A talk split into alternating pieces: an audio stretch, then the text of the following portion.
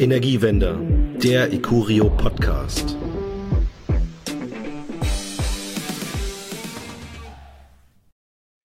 Hallo, Freunde der regenerativen Energien. Da sind wir wieder, die drei vom Podcast Energiewender. Wir haben euch heute wieder drei spannende Fragen, äh, zum Teil auch aus der Praxis mitgebracht, äh, die vielleicht so ein bisschen zum Nachdenken anregen, eventuell euch sogar auch neue Ideen bringen oder euch dazu anregen, sich so ein bisschen selbst tiefer in dieses Thema einzuarbeiten. Ich stelle euch gleich mal schnell die drei Fragen vor. So hättet ihr die Möglichkeit, auch wenn euch einzelne Themen wieder erwartend nicht interessieren, vorzuskippen. Okay, die erste Frage, die wir haben werden von Max, ist Flächenwirkungsgrad. Was sagt das Datenblatt und was gibt uns tatsächlich die Realität? Im zweiten Teil kommen wir dann auf die Frage, wenn du einen Solarzaun hast, bekommst du dafür eigentlich Einspeisevergütung. Und als drittes haben wir noch ein Thema, was jetzt gerade vielfach diskutiert würde äh, und wozu es auch eine neue Studie gibt, nämlich wie viel würde eine Peer-to-Peer-Stromhandelsplattform eigentlich für die Verbraucher sparen? Okay, Max, dann lass uns loslegen. Ja, nachdem ich das letzte Mal so überzogen habe, versuche ich mich diesmal kurz zu fassen und ranzuhalten. Ich skizziere euch mal ein, ähm, ein Szenario, ähm, in dem es um äh, eine der Kernvariablen von PV geht, nämlich den Flächenwirkungsgrad. Ganz kurze äh, Analogie, wie man sich den Flächenwirkungsgrad vorstellen kann. Es variieren die Bezeichnungen hierfür im Internet und auf den Datenblättern extremst, deshalb mache ich das einmal ganz schnell. Stellt euch vor, ihr habt einen Eimer voll Wasser und ihr steigt auf eine Leiter und äh, es steht in zwei Meter Höhe und müsst jetzt dieses Wasser in eine Wanne, die am Boden sich befindet, füllen. Es wird nicht das gesamte Wasser, was im Eimer ist, später in dieser Wanne sein, sondern es wird Spritzwasser geben, es wird was daneben gehen und so weiter und so fort. Jetzt der Flächenwirkungsgrad beschreibt, wie viel Wasser in Prozent wir aus dem Eimer in der Wanne sammeln konnten. Also wenn wir einen Liter im Eimer hatten und jetzt zu guter Letzt nur noch 200 Milliliter, dann haben wir einen Flächenwirkungsgrad von 20 Prozent. Das ist mal so eine ganz grobe Analogie, womit man sich diese Variable ein bisschen besser vorstellen kann. Und warum das in der Praxis ganz oft zu, ähm, ich sage mal, Irritationen führen kann, ähm, und das ist auch meine Frage an euch, ähm, ist, äh, wie dieser Flächenwirkungsgrad auf einem tatsächlichen Dach aussieht. Deshalb jetzt mein Szenario. Also wir haben ein Zeltdach. Zeltdach ist ähm, wie ein Satteldach, aber es geht von allen Seiten in einen Mittelpunkt in der Mitte des Daches. Also das ist der höchste Punkt ähm, und sollen dieses Dach mit PV ausstatten. Ja? Äh, jetzt meine Frage, wie würdet ihr euch der Sache nähern? Noch vielleicht als Rahmenbedingung außenrum. Dieses Haus hat einen extrem hohen Ex äh, Strombedarf ähm, und möchte die PV-Produktion oder PV-Stromproduktion absolut maximieren, möchte das Maximum aus diesem Dach rausholen. Wie kommen wir da dran? Ähm, gut, aber du spielst jetzt nicht darauf an, inwieweit wir da jetzt eine, eine Rastergröße festlegen müssen, weil wir natürlich äh, mit den Modulabmaßen möglicherweise dann an, an Grenzen stoßen in der Belegung oder so. Ja, also das ist jetzt natürlich so nicht einzuschätzen. Oder wie stellst du dir das vor? Du hast den Nagel auf den Kopf getroffen. Also beim Zeltdach sind es vier Dreiecke, die einmal ums Haus rumgehen, also vier Dreiecksflächen, die das Dach abbilden. Und unsere Photovoltaikmodule sind in der Regel eben viereckig. Das heißt, es wird eine Fläche am Rand dieser Dreiecke immer übrig bleiben, die wir gar nicht eingedeckt bekommen mit PV.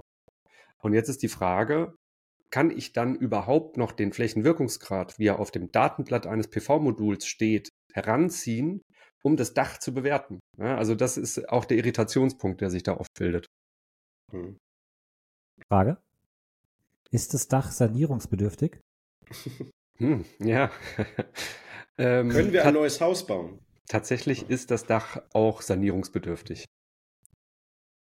Dann bietet es sich ja an, um den maximalen Nutzen zu erhalten, anstatt einer Aufdachanlage eine BIPV-Anlage zu nutzen und die Ost-, Süd- und Westseite zu belegen und die Nordseite mit äh, Fake-Modulen oder Phantom-Ziegeln wie auch immer du das nennen magst. Dann mhm. hast du ja die maximale Fläche ausgenutzt. Und hast wahrscheinlich insgesamt einen höheren Stromertrag, obwohl die BEPV von ihrem Flächenwirkungsgrad ähm, rein vom Datenblatt her einen geringeren Flächenwirkungsgrad hat als ein klassisches Aufdachmodul, aber dadurch, dass ich die komplette Fläche belegen kann, habe ich insgesamt eine höhere Gesamtleistung. Exakt. Vielen Dank, Julian. Das war die perfekte Erklärung. Ähm, vielleicht noch ein, zwei Zahlen reingeschmissen. Also wer sich im Internet damit beschäftigt, bei PV für äh, aktuelle moderne Module ist ein Flächenwirkungsgrad von 22,5 Prozent äh, absolut erzielbar. Ähm, bei der BEPV oder also bei äh, Solarziegeln beispielsweise liegt er etwas drunter, da rangiert er irgendwo zwischen 17 und 20 Prozent. Aber, und das ist der ganz große springende Punkt, ähm, wir kriegen mit dem Ziegel die komplette Fläche ausgenutzt. Also bis auf kleine Randbereiche, die kriegen wir nicht natürlich rein, aber wir kriegen mit dem Ziegel oder mit dem BIPV-Produkt ähm, eine größere Fläche abgedeckt. Das heißt, wir kriegen mehr Strom aus der zur Verfügung stehenden Fläche. Und deshalb ist das der Datenblatt-Flächenwirkungsgrad in solchen Situationen, in denen der Strombedarf sehr hoch ist oder die Fläche sehr klein und verschachtelt, gar nicht der absolut springende Punkt, sondern der absolut springende Punkt ist, wie viel Strom kriege ich aus der zur Verfügung stehenden Fläche. Genau, also das würde uns ja im Zweifel dann auch äh, eine PV-Sol-Planung bieten, die uns dann einen spezifischen Energieertrag sozusagen errechnet, und zwar mit der tatsächlich installierten Generatorfläche und nicht mit, ich sage jetzt mal, hypothetischen Werten. Genau. Ja. Okay, spannend. Ähm, hoffentlich wusste der Kunde, dass er auch gleich ein neues Dach kriegt, oder? ja, also ich sage mal, in solchen Fällen, wenn es wirklich um eine Dachsanierung geht, äh, dann ist heute auch in fast jedem Kopf verankert, dann lass uns doch auch bitte nach PV gucken, weil also wenn wir jetzt das Dach ja, in seiner richtig. Grundform angreifen, dann mit der Mehrwertsteuerbefreiung, ja, oder, oder Nullsteuersatz, dann ist das also sehr, sehr naheliegend, sich auch darum zu kümmern. Äh, abgesehen davon äh, muss man ja letztendlich auch ein halbwegs schlüssiges Konzept äh, vorstellen, um eine Baugenehmigung zu bekommen. Also gerade bei der Dachsanierung, so ist es zumindest in Hamburg, wird das inzwischen auch geprüft. Interessant. Ja, Julian, dann sag uns doch bitte mal, was uns Einspeisevergütung im Speziellen für Solarzäune bereithalten. Ich möchte noch was ergänzen, oder es ist halt Pflicht. Okay. Mhm. Ja, also, also es gibt ja Bundesländer, wo es ja auch Pflicht ist, nach einer Dachsanierung, genau. äh, je nach Bundesland, dein Dach dann entsprechend mit Photovoltaik auszustatten. Äh, tatsächlich. Also in Hamburg ja. ist es ähm, seit 2023 schon Pflicht für Neubauten und komplette Dachsanierung. Die haben bestimmte Definitionsgrundlagen und da muss PV eingeplant werden was leider nur eine kleine Anekdote am Rande manchmal dazu führt, dass man auf Neubauten so irgendwie ziemlich unmotivierte sechs Module sieht auf einer Dachfläche, wo man 26 hätte installieren können. Äh, das liegt dann einfach daran, dass da mit den Auflagen Genüge getan ist, das aber natürlich konzeptionell komplett sinnlos ist. Ja, gute Überleitung zum nächsten Thema. Und zwar nicht Solardach, sondern Solarzäune.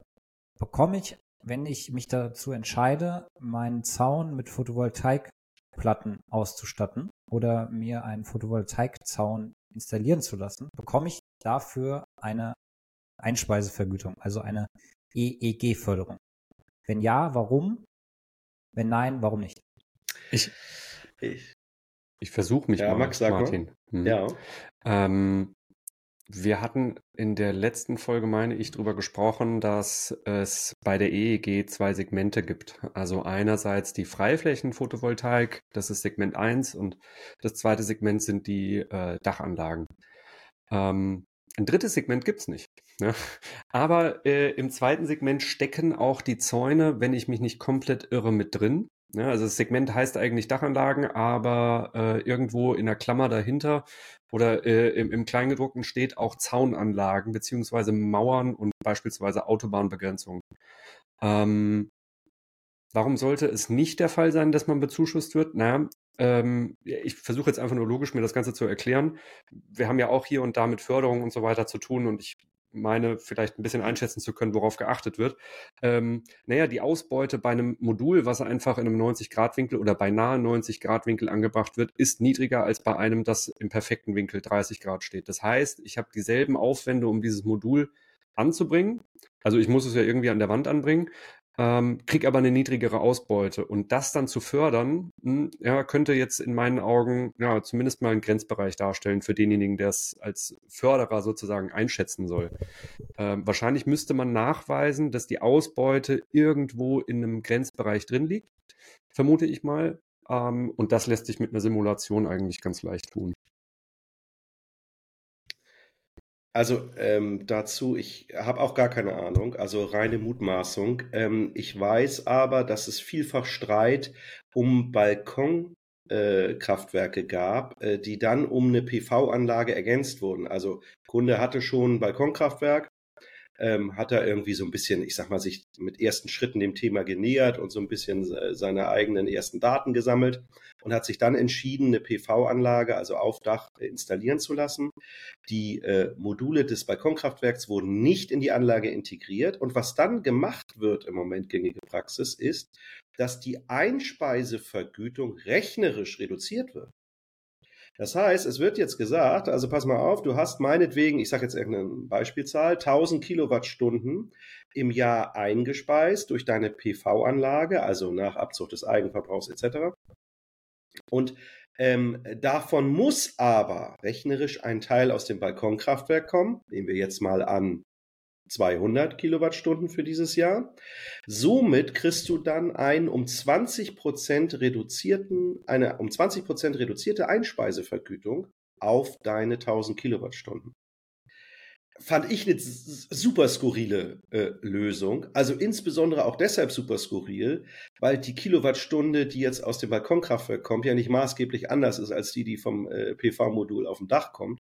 Äh, nichtsdestotrotz, so wird es im Moment gemacht. Insofern könnte ich mir auch vorstellen, dass vielleicht auch Zäune ähnlich übrigens ja von der Installation wie Balkonkraftwerke, also die oftmals am Balkongeländer hängen, dass die vielleicht aus dieser Förderung tatsächlich rausgenommen sind und du damit sogar deine Gesamtvergütung im Sinne des EEG reduzierst von dem, was du einspeist. Wahnsinn, was ihr alles wisst. Ähm, ja, also wir sind übrigens ja? von den äh, Energiewendern, ne? Ja, ja. Ich weiß nicht, ob du den Podcast kennst, aber da solltest du mal reinhören. Hm. Da lernst du viele Sachen die Clearingstelle EEG hat da ein Machtwort gesprochen. Also ähm, ob ja, äh, ob du eine Förderung bekommst oder nicht. Was ist jetzt die Clearingstelle EEG? Das ist eine neutrale und unabhängige Institution, die sich mit Rechtsfragen rund um das Erneuerbare Energiengesetz beschäftigt und in Streitfällen vermittelt. Und jetzt gab es tatsächlich einen Streitfall im Ammersee oder am Ammersee. Da sind die Lechwerke, der Netzbetreiber, ähm, die waren der Meinung, dass der Zaun von einem Kunde äh, nicht förderfähig ist mit Einspeisevergütung. Und dann hat er geklagt und er hat Recht bekommen, also dass er förderfähig ist. Die Rechtsprechung sagt allerdings, der Zaun muss eine bestimmte Voraussetzung erfüllen, nämlich der Zaun muss eine bauliche Anlage im bauordnungsrechtlichen Sinne sein. Was bedeutet das jetzt? Wisst ihr das? Ja, ist wahrscheinlich äh, genehmigungsbedürftig. Also, dass es äh, tatsächlich äh, wie ein Haus ein baulich festgestellter Gegenstand im Sinne von Registern etc. ist. Ja. Ja, ich schließe mich meinem Vorredner an. ja, ganz konkret ist die, die Aussage dahinter, ein Zaun gilt als sonstige bauliche Anlage im Sinne des EEG und ist damit förderfähig, wenn er ursprünglich zu einem anderen Zwecke als der Solarstromerzeugung errichtet worden ist. Das oh, heißt, okay. der Zaun war vorher schon da und der Herr, der sich diesen Solarzaun, also die äh, Paneele dann nachträglich an den Zaun installieren hat lassen, der ähm, hatte den Zaun schon und der wollte durch die Solarplatten natürlich auf der einen Seite Strom erzeugen, auf der anderen Seite aber auch einen gewissen Sichtschutz erreichen zu seinen Nachbarn. Und der Zaun war vorher schon da und war ursprünglich dazu da, um das Grundstück zu begrenzen und dementsprechend ist eine Solaranlage dann förderlich. Wenn du jetzt einen Solarzaun nur installierst, dem Stromerzeugungswillen, dann wird sie wahrscheinlich nicht, also wird diese Anlage wahrscheinlich nicht förderfähig sein. Interessant. Okay. Also, was ist da der Sinn dahinter? Hm. Also was, was ist denn falsch daran, mal angenommen einen Zaun, wie auch immer mhm. dann diese, diese Unterkonstruktion der PV-Anlage aussieht, äh, nur zum Zwecke der Energiegewinnung zu bauen? Das ist doch an sich etwas, äh, sinnvoll ist, gerade auch wenn man die Ausbauziele im Hinterkopf hat. Äh, eine Sache könnte ich mir vorstellen. Also PV hat ja äh, unheimlich heilende Kräfte. Also ähm, überall da, wo vielleicht alternative Baustoffe etc. Hm, in der Vergangenheit von diversen Ämtern etc. einfach nicht gern gesehen waren. Ich denke jetzt gerade so an Denkmalschutz beispielsweise. Also man stelle sich nur vor, dass eine Kirche, äh, die immer mit Schiefer eingedeckt war, jetzt auf einmal mit Ziegeln eingedeckt werden soll. Da würden wahrscheinlich diverse Ämter im, äh, im Kreis springen. Ähm, und mit PV auf einmal darf man was anderes machen. Wenn ich jetzt daran denke, ähm, PV sozusagen zu missbrauchen, ja, also wenn ich jetzt diese heilenden Kräfte benutze sozusagen, um ähm, mich endlich von meinem Nachbarn abzuschotten oder ähm, eine Begrenzung in irgendeiner Form herzustellen, wo ich vorher keine herstellen durfte, dann ähm, ja, wird es äh, wahrscheinlich, äh, also gibt es ein Momentum, was so missbräuchlich sein könnte. Und ich glaube, das möchte man vermeiden, könnte ich mir vorstellen. Okay. Und zwei, zwei Sachen noch dazu.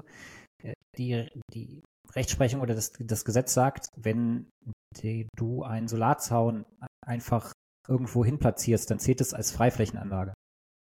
Und eine Freiflächenanlage ah, ist nicht okay. EEG förderfähig. Ja, okay. Na gut, das macht ansatzweise Sinn, weil da muss es natürlich eine Abgrenzung geben. Genau. Und der Herr hatte noch ein weiteren, äh, weiteres Argument, und da bin ich auch schon fertig, nämlich äh, er hatte ein ökonomisches Indiz dafür, dass die Errichtung des Zaunes nicht allein zur Stromerzeugung erfolgte, ähm, was auch die suboptimale Ausrichtung und die äußeren Einflüsse auf den Zaun, zum Beispiel durch Verschattung, also es gab da vor Ort eine Verschattung, weil da auch ein Auto davor geparkt wurde, etc., ähm, hat den Stromertrag gemindert. Und dadurch war im Grunde genommen klar, das ist ein Zaun, der nicht dem Zwecke der Stromerzeugung dient, primär, sondern tatsächlich, um das Grundstück abzugrenzen. Mensch, worüber wir uns juristisch alles Gedanken machen müssen in diesem Zusammenhang. Ganz interessant. Aber gut, das kennt ihr ja auch von uns. Ähm, da gibt's ja immer wieder auch zum Teil skurrile. Dieses fand ich jetzt gar kein so skurriles Beispiel. Ähm, ich kann auch äh, übrigens durchaus den Herrn, der diese Installation vorgenommen hat, verstehen, dass der sich natürlich fragt, warum sollte das nicht förderfähig sein. Aber ganz interessanter Einblick. Ich habe euch jetzt noch äh, eine letzte Thematik mitgebracht, die im Moment vielfach diskutiert wird, und zwar den sogenannten Peer-to-Peer-Stromhandel. Ähm, Julian, weißt du, was das ist? Nein. Ehrlich gesagt, ich weiß es nicht. Sehr schön. Max, eine Idee? Naja, ich vermute, also das, was in Deutschland, ähm, naja, also beinahe gänzlich eingedämmt ist, weil wir ja öffentliche Netze haben und wir den Strom über die öffentlichen Netze einspeisen, unsere PV-Anlage, ist ja aber auch die Möglichkeit gäbe, dass wir beispielsweise unsere Nachbarn versorgen mit Strom äh, oder äh, ein etwas weiter entferntes Haus, dass das den Peer-to-Peer-Handel ähm, ja, bezeichnet. Ähm, ja. Genau. Also die Idee grundsätzlich Peer-to-Peer -Peer bedeutet eben, dass Stromerzeuger und Stromverbraucher ohne Zwischenhandel, in welcher Form auch immer, ähm, die Energie nutzen auf einer Basis, die sie selbst und auch verhältnismäßig frei verhandeln können oder sich darauf einigen können.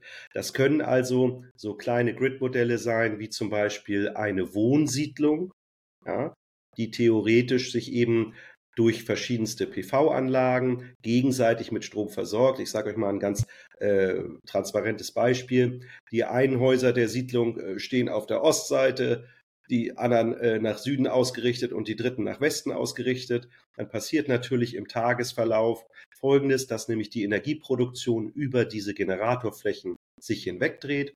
Und dann wäre es natürlich sinnvoll, durchaus zu sagen, morgens mein Haus auf der Ostseite versorgt meine Nachbarn. Wenn die dann äh, abends im Westen die Sonne haben, dann ist bei mir keine Produktion mehr da, dann kriege ich von ihnen Strom zurück. Das wären so ganz klassische kleine Beispiele. Dazu gibt es tatsächlich auch eine ganze Reihe von Studien, die jetzt ähm, in Auftrag gegeben wurden. Unter anderem vom Future Energy Lab das ist also ein, ähm, man nennt das Pilotierungs- und Vernetzungslabor der Deutschen Energieagentur, aber auch das Fraunhofer Institut und Grid Singularity haben dazu jeweils äh, Studien erstellt, äh, die vom Fraunhofer mit dem Titel Das dezentralisierte Energiesystem im Jahr 2030. Jetzt kommt die alles entscheidende Frage. Was glaubt ihr, wie groß ist das Kostensparpotenzial solcher Peer-to-Peer-Modelle? Im Moment mal erstmal unabhängig davon, wie man das technisch realisiert. Frage? Insgesamt in Euro oder pro Kilowattstunde für den Verbraucher? Ähm, lass es uns mal prozentual machen, also um auf so einen, ich sag mal, gewissen Wirkungsgrad zu kommen im Vergleich zu unserem jetzt bekannten, genutzten Modell. Was würde Peer-to-Peer -Peer für den Verbraucher, also in den Verbraucherpreisen an Ersparnis bedeuten? Ich ja, glaube eine, eine ganze Menge. Also äh, angeführt von der Tatsache, dass wir ja auch, dass unser Strompreis ja immer aus drei Teilen besteht. Einmal das, was es kostet, Strom zu erstellen, einmal das, was es kostet, Netze zu bauen und den Strom auszuliefern und dann zu guter Letzt eben die Steuern. Ähm, viele ja großflächig, nicht komplett natürlich, aber in einem gewissen Rahmen auch der Ausbau der Netze dann in irgendeiner Form weg oder würde kleiner werden, jedenfalls. Und da das ein ungefähr gleich großer Anteil ist wie die Stromerstehungskosten, ja, ungefähr so roundabout, könnte ich mir vorstellen, dass da ein ganz gehöriges Kostenpotenzial oder Einsparungspotenzial herrscht. Also ich einfach mal aus dem Bauch heraus 30 Prozent. Mhm. Okay. Julia, willst du noch einen Tipp abgeben oder möchtest du dich enthalten, ausnahmsweise? Klar, gebe ich einen Tipp ab. Ja, sag mal. Ich, ich sage, es sind sogar mehr Prozent.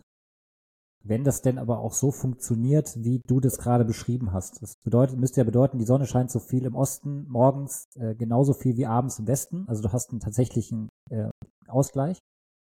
Äh, eins zu eins. Und du darfst darüber hinaus ja auch die Software bereitstellen, die das kann, macht, tut und die entsprechende Hardware auch in den einzelnen Häusern. Hm. Ich sage, es sind auch um die 30 Prozent, aber mehr, ich sage 36. Okay. Ähm, spannend, eure Überlegung. Also ihr habt tatsächlich den Kernpunkt getroffen, äh, auch aus technischer Sicht, weil natürlich stellt sich die Frage, welche Kosten im Peer-to-Peer-Handel und welche Umsetzung dieses Peer-to-Peer-Handels gibt es da wirklich? Soll heißen, wenn du einfach nur auf der vorhandenen Basis jetzt des Stromnetzes äh, speist A morgens ein und äh, B eben äh, abends und irgendwie entsteht da ein Ausgleich, dann ist dieses Einsparungspotenzial natürlich wesentlich geringer, als wenn man zum Beispiel wirklich halbwegs in sich geschlossene Systeme, die dann wirklich zur Autarkie führen, aufbauen würde, wo man eben sagt, so eine Siedlung oder eine Gemeinde oder auf welcher Ebene auch immer versorgt sich wirklich autark, hat dann möglicherweise auch eben die Chance, über neue oder andere Speichermedien, wir haben da im Hinterkopf das bidirektionale Laden, wenn es denn entsprechend viele E-Autos geben würde. Also all diese Punkte spielen dabei natürlich rein und deshalb ist auch die Spanne sehr groß. Äh, ich löse das Ganze jetzt mal auf, weil tatsächlich ähm, es dazu im Moment natürlich auch noch keine echten technischen Lösungen gibt, jedenfalls keine flächengreifenden, sondern eher so Pilotprojekte. Aber die Herrschaften vom Fraunhofer und Grid Singularity sind in ihrer Studie auf Einsparungspotenziale von vier bis 20 Prozent zunächst mal gekommen, aber immer in den Rahmenbedingungen, die wir heute schon kennen. So beziehen sich die vier Prozent zum Beispiel tatsächlich auf eine lokale Implementation was übersetzt bedeutet, da passiert eigentlich gar nichts technisch. Da wird also nach wie vor mit den gleichen Einspeisepunkten letztendlich die gleiche Versorgung generiert. Es gibt eben nur eine Saldierung der verschiedenen Einspeisemöglichkeiten, wobei man dann eben bei nationaler Marktöffnung, das ist jetzt das Ergebnis dieser Studie, auf bis zu 20 Prozent tatsächlich der Einsparungen kommen würde. Ähm, Klar ist aber auch, das sagt die Studie auch ganz klar aus, dass mit zunehmender Ausweitung des Peer-to-Peer-Handels natürlich die Kosten insgesamt sinken würden. Und da kommt genau der Punkt, den ihr beide gerade angesprochen habt. Wenn man also jetzt ganz neue Systematiken und auch ganz neue technische Grundlagen dafür implementiert, dann würde man natürlich auch von der klassischen Gestaltung der Stromkosten wegkommen, so wie Maxi eben definiert. Also ein spannendes Thema wird sicherlich auch in der Zukunft noch viele Ideen äh, dazu geben. Nicht zuletzt übrigens auch mit dem Thema bidirektionales Laden, weil sollte jeder irgendwann ein E-Auto vor der Tür haben, hat er natürlich auch einen Stromspeicher in entsprechender Größe. Und so könnten durchaus solche Smart Grid-Modelle entstehen, die dann auch eine autarke Versorgung garantieren. Gut, das war's also zunächst mal heute wieder. Äh, vielen Dank fürs Reinhören, Reinschauen. Empfehlt uns bitte weiter, teilt uns fleißig. Ähm, schaut mal auf icurio.de vorbei, wenn ihr Lust habt. Da gibt es natürlich gerade auch zu solchen Planungsbeispielen noch wesentlich mehr Informationen und Details. Ja, und dann würde ich sagen, hören wir uns nächste Woche. Bis dahin. Tschüss. Ciao. Bis zum nächsten Mal. Energiewender, der Icurio Podcast.